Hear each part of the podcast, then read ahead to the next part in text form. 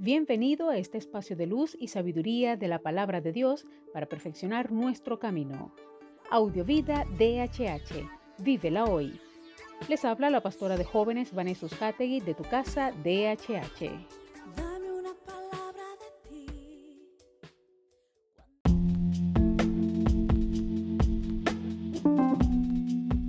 El mensaje de hoy se titula ¿Cuánto vale para ti?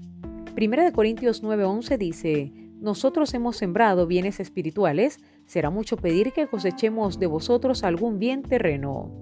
Hay una imagen muy particular que representa el sello más caro del mundo, un pequeño trozo de papel de menos de 3 por 3 centímetros y por el cual se han pagado casi 7 millones de euros. ¿Lo vale?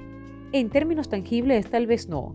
En intangibles vale el valor que quien lo adquirió le haya querido otorgar. Lo que estás dispuesto a pagar es una evidencia de lo que valoras algo o alguien.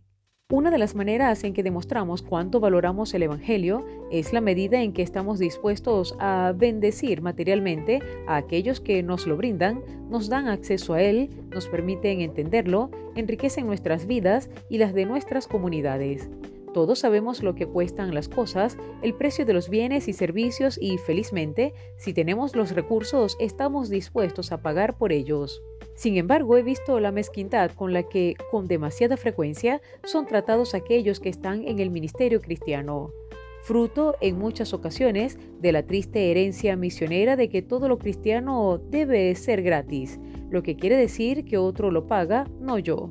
O aún más triste, de lo poco que valoramos el Evangelio y consecuentemente a aquellos que nos lo traen. Ahora pregunto, ¿cuál es tu mentalidad? ¿Cuánto vale para ti? Reflexionemos en esto y oremos. Amado Padre, gracias Gracias Señor porque tu palabra dice que demos por gracia lo que por gracia hemos recibido. Señor, ayúdanos a ser generosos al momento de compartir con otros, al momento de dar, al momento de ayudar, al momento de brindar una mano. Señor, que seamos reflejo de lo que tú nos has demostrado al entregar toda tu vida para salvarnos del pecado y de la maldad. Gracias Señor porque eres el ejemplo vivo de lo que es la gracia y el amor. Amén.